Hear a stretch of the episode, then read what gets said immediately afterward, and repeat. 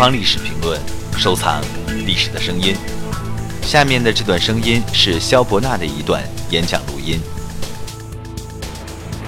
Oh, Liz. Well, this is a surprise. Have you all come to see me, ladies and gentlemen? Well, I should never have expected this. Oh, well, it's really extremely kind of you. I'm very glad to see you. You know, I'm very glad you've come.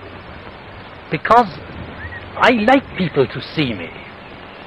I don't know how it is, but people who only know me from reading my books, or sometimes even from seeing my plays, get a most unpleasant impression of me.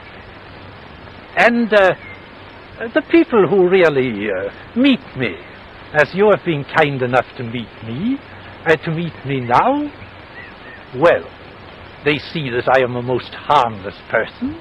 I'm quite a kindly person, you know. But uh, uh, still, I, uh, it's not necessary for me always to look as genial as I'm trying to look now. Of course, I can put on the other thing. I, uh, for instance. 更多精彩声音，请关注《东方历史评论》官方网站。